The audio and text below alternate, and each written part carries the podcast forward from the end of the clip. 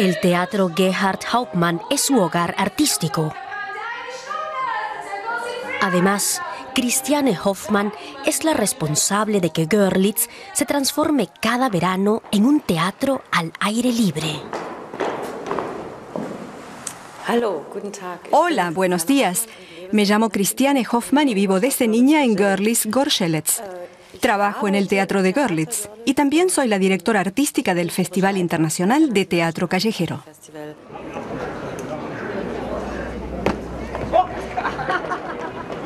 El espectáculo estival dura tres días.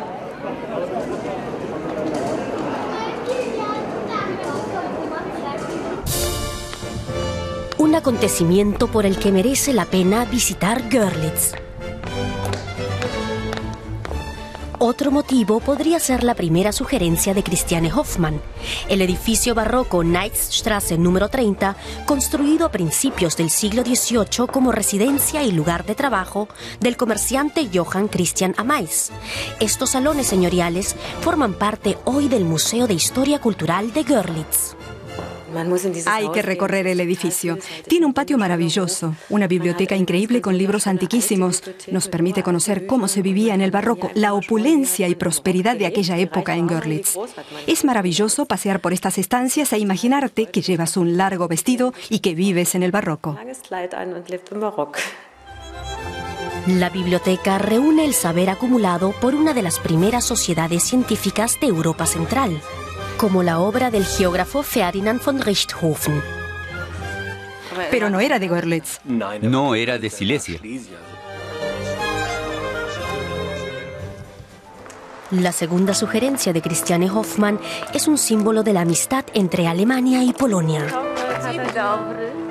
Destruido tras la guerra, hubo que esperar hasta 2004 para ver de nuevo en pie el puente del casco antiguo sobre el río Neisse. En la orilla derecha se ubica Görlitz y a la izquierda la ciudad polaca de Gorschelitz.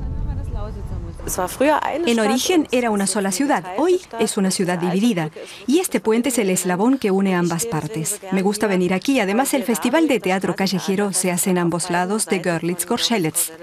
Los habitantes de Görlitz pueden pasar a Polonia y nuestros vecinos polacos vienen a Görlitz a ver a los artistas. En verano suelo venir acá a contemplar el río. Me alegra que exista este puente.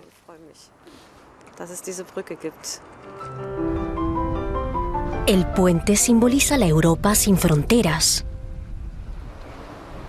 A unos minutos de allí encontramos el restaurante Destille.